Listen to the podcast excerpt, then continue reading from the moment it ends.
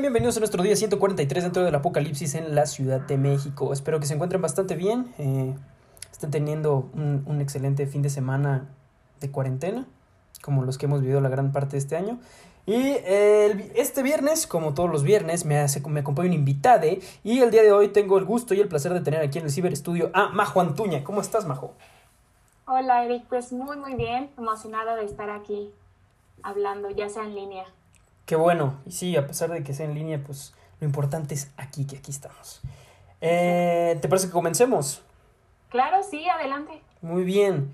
¿Cómo te enteras acerca de la suspensión de clases y en general de las actividades? ¿Cómo me entero? Bueno, pues principalmente del periódico. Y bueno, hablando de la UP, pues el correo institucional, pero más que nada es el periódico y Twitter. Totalmente las, las tendencias que van surgiendo, ¿no? Ok. Ahora, ¿qué estabas haciendo al momento en el que te, te dan la noticia? De que se suspendía todo. Sí. Estaba literal armando mi ropa para el siguiente día. Era un jueves y la UP trajo, envió un correo que nos dijo que se iban a suspender las clases por un mes, me acuerdo. Y yo, ¿qué onda? Pensé que iba a ver a mis amigos el siguiente martes porque era puente, pero pues sí fue el correo institucional. Ahora, ¿cuál fue el último lugar al que fuiste antes de, de comenzar todo esto? Ay, la, la cafetería que está atrás de, no, por Goya, por la. UP, que es una librería, creo que se llama Ibi. Ese fue el último lugar al que fui. Y ahora, ¿tú te imaginabas que esto fuera a durar tanto? No, en serio pensé que iba a ser una semana, dos semanas, pero ya después fue como de, suspendieron todo, dije, no manches, o sea, va a durar más. Y cuando ya empezó el gobierno a decirnos que, sabes qué, quédate en tu, en tu casa, fue como de, no, o sea, a lo mejor así terminamos el año y pues mira cómo estamos ahorita. Sí. Bastante triste, la verdad. Sí. Eh, Majo, ¿hay algo que extrañes y algo que definitivamente no extrañes de tu vida pre-cuarentena? Lo que extraño, yo creo que sí es el contacto con, con mis amigas, ¿no? Con todos era, es muy diferente vernos en una pantallita, aunque existan aplicaciones que nos puedan hacer como una fiesta en línea. El- eso, el contacto directo creo que es lo que más extraño. Lo que sí no extraño es a veces am, salir tanto, o sea, a veces es un poco cómodo estar en tu casa, estar cómoda con tu familia, es, estás más relajada, es un ajetreo constante estar afuera, ¿no? Y eso es lo que, pues, no extraño tanto estar del tingo al tango, ya sabes. Eh, ahora, ¿hay algo que extrañes de la universidad? ¿Algún lugar? Eh, ¿Algún espacio? Sí, era por búho, Ujú. Ahí el jardincito, la fuente, el pasto así súper cómodo, ahí yo me ponía con mis amigos. Fíjate que esa era el área más relajada que las cafeterías que estaban llenas ahí con el humo del cigarro y todo eso. O sea, no, es el jardín de búho. Sí, estoy de acuerdo contigo. Y ahora, ya que estamos dentro del tema escolar, te pregunto a ti, ¿cómo así, cómo fue, cómo describirías tú tu experiencia con toda esta onda de las clases en línea? Confusa, demasiado, demasiado confusa. Bueno, yo me tuve que adecuar mucho, tuve que cambiar mi forma de organizarme. Al principio, así cuando nos cayó todo esto de la cuarentena, eh, fue como muy, estuve muy ansiosa porque todo me distraía. O sea, estaba en mi casa y todo me distraía. En verano, porque tomé clases en verano, traté de ajustarme mucho más a tener un horario más establecido. Y, y todavía, aunque estamos empezando un nuevo semestre, es, he estado con esta ansia de no voy a poder llevar mis clases como antes en la forma presencial, pero pues sí ha sido confuso, así lo describiría.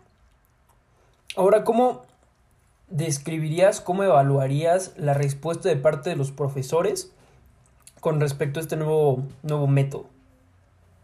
Yo creo que sí, yo les tengo que aplaudir mucho a los profesores, al menos eh, en mi carrera en comunicación, porque se han tratado de, han tratado de buscar muchas formas más dinámicas, eh, aparte del Kahoot y todo eso, de mantenernos en la pantalla, de mantenernos eh, comprendiendo los temas. Yo la verdad sí siento que, que se merecen un aplauso por, por todos nosotros. Me gusta, no he tenido maestros malos que solo nos dejan la presentación y ya. Entonces sí, Majo, ¿tú qué crees que sea el mayor reto al que se enfrentan los alumnos y los profesores en este nuevo sistema? Creo que es, bueno, los alumnos siento que es el dejar las tareas, el procrastinar, ¿no? Eso es lo de los alumnos, porque podemos tener miles de ventanas abiertas mientras nos están explicando un tema. Eh, ese es el de los alumnos. El de los profesores yo creo que es darle la confianza a tus propios alumnos de que están respondiendo el examen sin copiar, sin, sin irse a Google a, buscar las respuestas. Creo que en ese tema yo lo veo como más complicado, ¿no? Me voy al asunto de la, de la confianza de los profesores alumnos. Ok. Y de parte de los profesores, ¿tú qué crees que sea lo más este, importante o a lo que más se enfrentan con este nuevo sistema? yo creo que el poder también ajustar sus propios temarios ah, en línea, ¿no? Porque en línea estás esperando a que todos se ingresen a la reunión y a lo mejor tu temario se tiene que achicar. Eh, en, cosas prácticas, al menos en comunicación, pues estoy tomando periodismo, yo no puedo ir al estudio. Imagínate, los profesores tienen que adecuar todo ese pues conocimiento práctico para que nosotros, sin poder ir al estudio, podamos comprender qué es lo que pasa en el estudio y las cámaras y todo eso. Sí, y justo también eso te iba a preguntar porque tu carrera es pues es práctica, muy práctica. Entonces, ¿cómo, cómo le ha hecho la universidad o tu facultad para este pues llevar el, el hilo para evitar que pues se queden rezagados? Mira, eso, eso también era un problema que yo estaba pensando. Este semestre, justamente mi séptimo, estoy empezando a tomar materias demasiado, demasiado prácticas, ¿no? Dije, ¿cómo es que le vamos a hacer? Ya ves que la UP nos dijo que iba a ser un sistema híbrido, como escalonado, de que unos iban a ir un día, el, el otro no. Pero como están viéndose las cosas, lo más probable es que así terminemos el semestre sentados en nuestras casas, ¿no? Eh, de parte de mis profesores nos dijeron, ¿saben qué? Ustedes me, por ejemplo, en producción cinematográfica, que tenemos que ir a grabar, eh, solo vamos a entregar una carpeta con información impresa de lo que sería nuestro proyecto. Pero la cuestión práctica nunca la vamos a hacer. Si la queremos hacer por nuestra parte el siguiente semestre, en 2021, está perfecto, pero nuestra calificación va a contar solo con cosas que podamos hacer, entregar en PDF y todo eso. Entonces sí, lo práctico al menos ya valió para este semestre.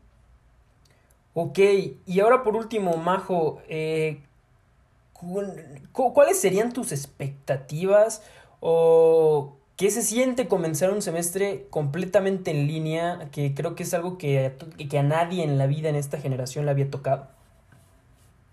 Se siente extrañísimo, se siente, eh, me sacan un poco de mi zona de confort porque yo pensé que íbamos a, regresar en algún momento.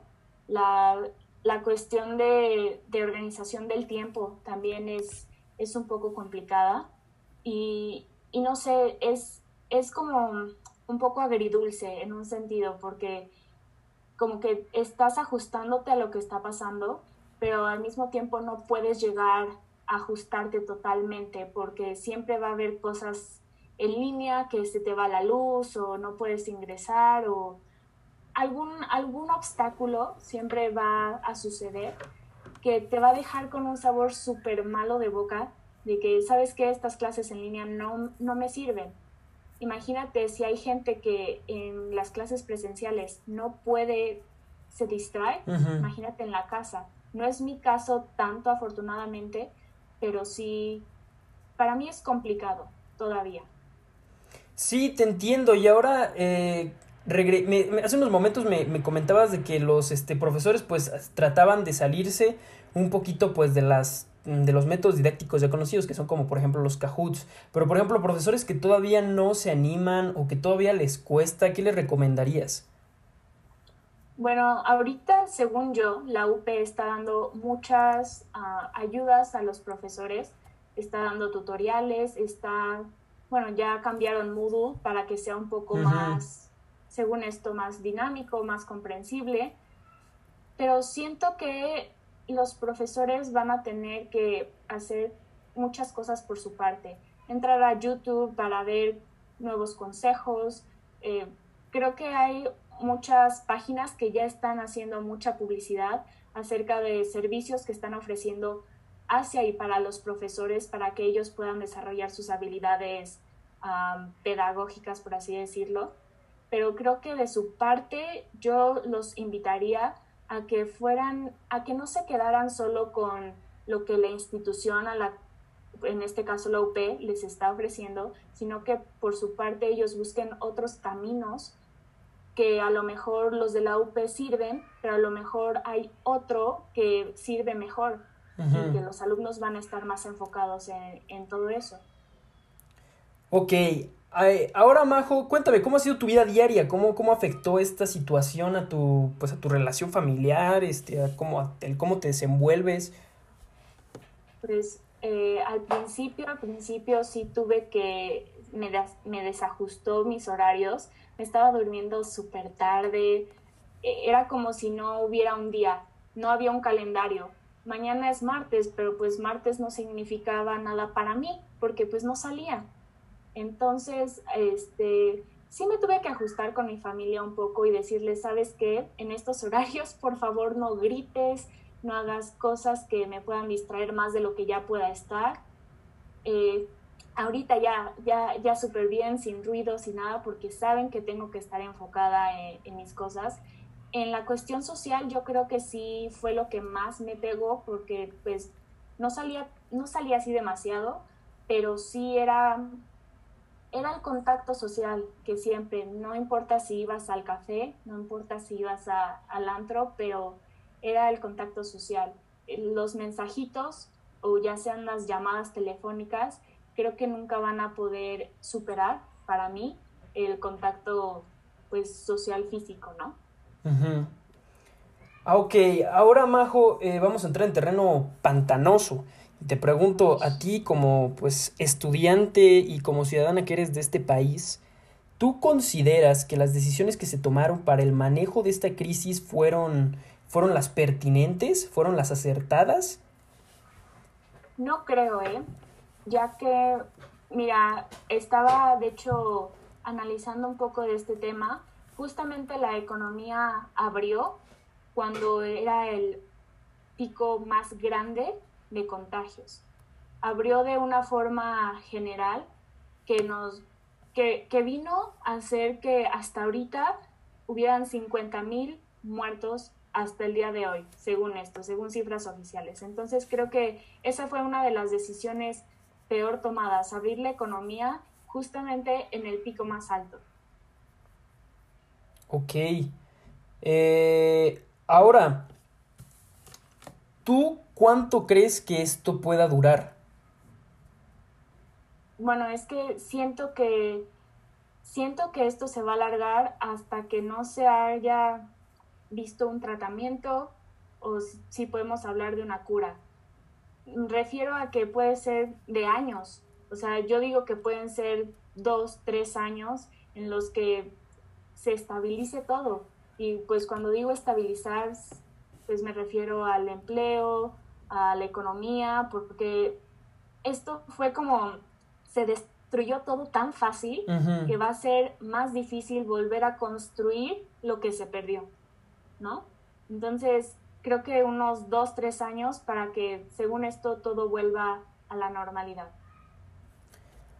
Majo, me gustaría preguntarte, eh, ¿cuál es tu percepción, cuál es tu opinión acerca de este personajazo que ha estado alrededor de toda esta cuarentena, que es el subsecretario de Prevención y Salud, el doctor Hugo López Gatel? No, pues yo, yo estaba atacada de la risa con lo viral que se volvió este señor, ¿no? lo estaban romantizando súper, así como de, pero es solo una persona, ¿no? Estaba yo muy divertida con todos los memes, todo bien, todo bien, hasta que ya empezó a decir este señor que decía, no, ¿sabes qué? Pues todo va a terminar en abril. Ah, no, ¿sabes qué? Todo va a terminar en mayo. Y así nos seguía arrastrando los datos y que los datos y que las matemáticas le fallaban un poco. No tengo nada en contra de él, tampoco tengo nada en favor, creo que soy muy neutral viéndolo, escuchándolo, porque siento que ya el, único mensaje que nos está dando es que la curva continúa y todavía no hay una baja de esta curva y ya, o sea, soy muy neutral cuando con él se refiere. Ok. Ahora, Majo, eh, te pregunto, si tú has seguido tu cuarentena de manera, pues, pues indicada, has seguido todas las medidas de seguridad, ha salido poco o, nada, ¿está justificado el hecho de salir a vacacionar a otro estado? Eh, esto, esto exceptuando, por ejemplo, si tú tienes una casa, no sé, en Valle de Bravo, en Cuernavaca, pero que sea tuya y que desde mucho antes de esto tú ya ibas. Exceptuando esos casos, ¿está justificado? Mira, es... Creo que si lo sigues bien tu cuarentena, creo que ya es más de juicio totalmente personal, de que tú sabes a qué te estás arriesgando y sabes que tú no puedes controlar cómo los otros se están cuidando. Tú puedes controlar que tú no te pegues a, grupos de gente, que estés lavándote las manos cada 30 minutos si se puede. Justificable, pues no diría que justificable, pero es como ver todas las variables de un solo caso. Por ejemplo, yo salí, yo salí a Cancún o sea, a, mí también me sigue sorprendiendo mi decir eso de yo salí a Cancún en, a finales de julio en plena situación de pandemia, ¿no? Pero, y, cosa que yo, yo todavía sigo analizando, yo me cuidé, yo no salí desde marzo hasta el 19 de julio que me tuve que ir al aeropuerto y no estoy diciendo que es justificable lo que hice, pero yo traté de hacer lo mejor para mi familia y para los demás, ¿no? Eh, antes de salir tomé mis medidas y después cuando regresé me hice la prueba del COVID y salió negativa. Entonces estoy tratando de ser lo más, lo más eh, consciente en todo este tipo de, de, cuestiones sanitarias, ¿no? ¿Y ahora cómo fue el vacacionar eh, estando pues en esta crisis? fue fue súper curioso también porque yo me imaginaba, en serio, yo entré al aeropuerto con mucho, mucho miedo. Dije, es una situación que no podíamos cancelar porque si cancelábamos el dinero, nos dijo el hotel, ¿sabes qué? Ya no te lo regresamos. Entonces fue un dilema de, ¿vamos o perdemos el dinero? Entonces yo me fui todavía con, con mi familia muy muy reservada. No sabía cómo iba, pensé que me iba a ver en el cuarto todo el tiempo, ahí iba a estar en el balcón y ahí se acabó, ¿no? Pero cuando llegué al hotel, al menos el hotel en el que llegué, fue, no, no sabes la seguridad que tenían, te revisaban la temperatura, eh, no te tocaban, tenían caretas, no había entretenimiento para nada, o sea, literal a las 10 de la noche, todos los que estaban ahí, que era el 30% de capacidad, eh, estaban en sus cuartos. Nadie salía, si ibas a un restaurante era, era muy distinto, obviamente no había un buffet, pero imagínate todos agarrando cosas. Fue, fue, fue curioso porque fue un sistema de, de vacaciones muy extraño, no tenías contacto con muchas personas y era bueno, pero al mismo tiempo fue muy extraño porque eso no te pasa en vacaciones, pero es justificable obviamente por, por todo, ¿no? Y ¿cómo, cómo se sentía? O sea, ¿sí se sintieron como, como unas vacaciones o fue como simplemente mudar tu cuarentena a otro lado?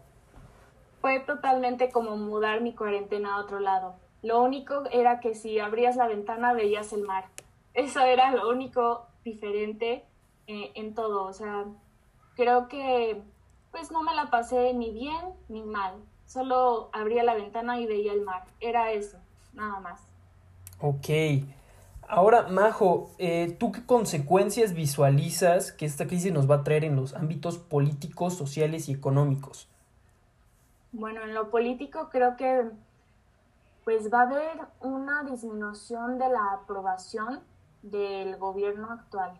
Siento que va a haber una disminución, no te podría decir cuánto, pero sí sé que hay gente que no va a volver a votar por el gobierno actual. Y si nos vamos más específico, pues por, por Andrés Manuel, ¿no? O por su partido en general. Eh, siento que va a haber también un rezago en la cuestión educativa por todo lo que está pasando, por los... No, me estoy yendo a la educación básica, que es hasta la preparatoria. Siento que va a haber un rezago en ese sentido, y más ahorita por lo que se está implementando, que va a ser la educación a distancia, ¿no? Sí. Eh, en la televisión, siento que en cuestión curricular muchos niños se van a ver afectados, ¿no? Y en lo económico, pues obviamente, ¿cómo va a ser la reactivación de los empleos? Mm, ¿Cuántos se perdieron? Y no solo los empleos formales, sino los informales, los que están en la calle. Creo que la reactivación va a ser muy lenta y va a ser muy ardua para mucha gente. Y todo esto pues nos trae que si la gente no va a comprar, hay menos impuestos, hay menos IVA, y que eso nos va a traer. No soy economista ni nada, pero estoy tratando de, ver la cadena de sucesos, ¿no? Ok. Eh, ahora, Majo, me gustaría para terminar esta, este bloque de preguntas, este, preguntarte, eh, cuando sea seguro salir, ¿qué es lo primero que vas a hacer tú? Ay, yo creo que va a ser juntarme con mis amigas con la zona distancia, obviamente, pero respetar esa salida que íbamos a hacer en el puente de marzo, que dijimos, ah, pues nos vamos a ver para echarnos un café o algo así. Va a ser, ¿sabes qué? Ya podemos salir, hay que echarnos ese café con pan dulce y ya, o sea, eso es lo primero que voy a hacer. Y a lo mejor pues visitar a mi familia un poco más lejana y ya. Ok, Excelente. Ahora lo que sigue es un pequeño bloque de preguntas rápidas. ¿Estás lista, Majo? A ver, venga. Muy bien. ¿Qué prefieres? ¿Clases online o presenciales? Presenciales. ¿Coronavirus o influenza? No hay influenza. Eh, bueno, no sé si en tu caso aplique, pero ¿ir a la oficina o home office? Ah, no, home office. Yo prefiero home office. Ok. Eh, ¿Zoom o Google Meet? Uh, Google Meet. Ok. Eh, tres cosas que hayas hecho durante todo este tiempo. Pintar, bailar y aprender a cocinar. Ok, Majo, ahora esta última pregunta es un tanto ególatra, pero te la tengo que hacer para medir mi control de calidad. Y es este, ¿cuál ha sido de esta serie de videos el que más te ha gustado? Mira, tengo, bueno, el primero lo pondría con el que hiciste con Luisito Rey, porque felicidades, te echaste una buena entrevista, la cosa de contactarlo fue, fue muy padre para un comunicólogo contactar a una figura pública así. Eh, es muy entretenido también. Me eché toda la, entrevista y estuvo muy amena.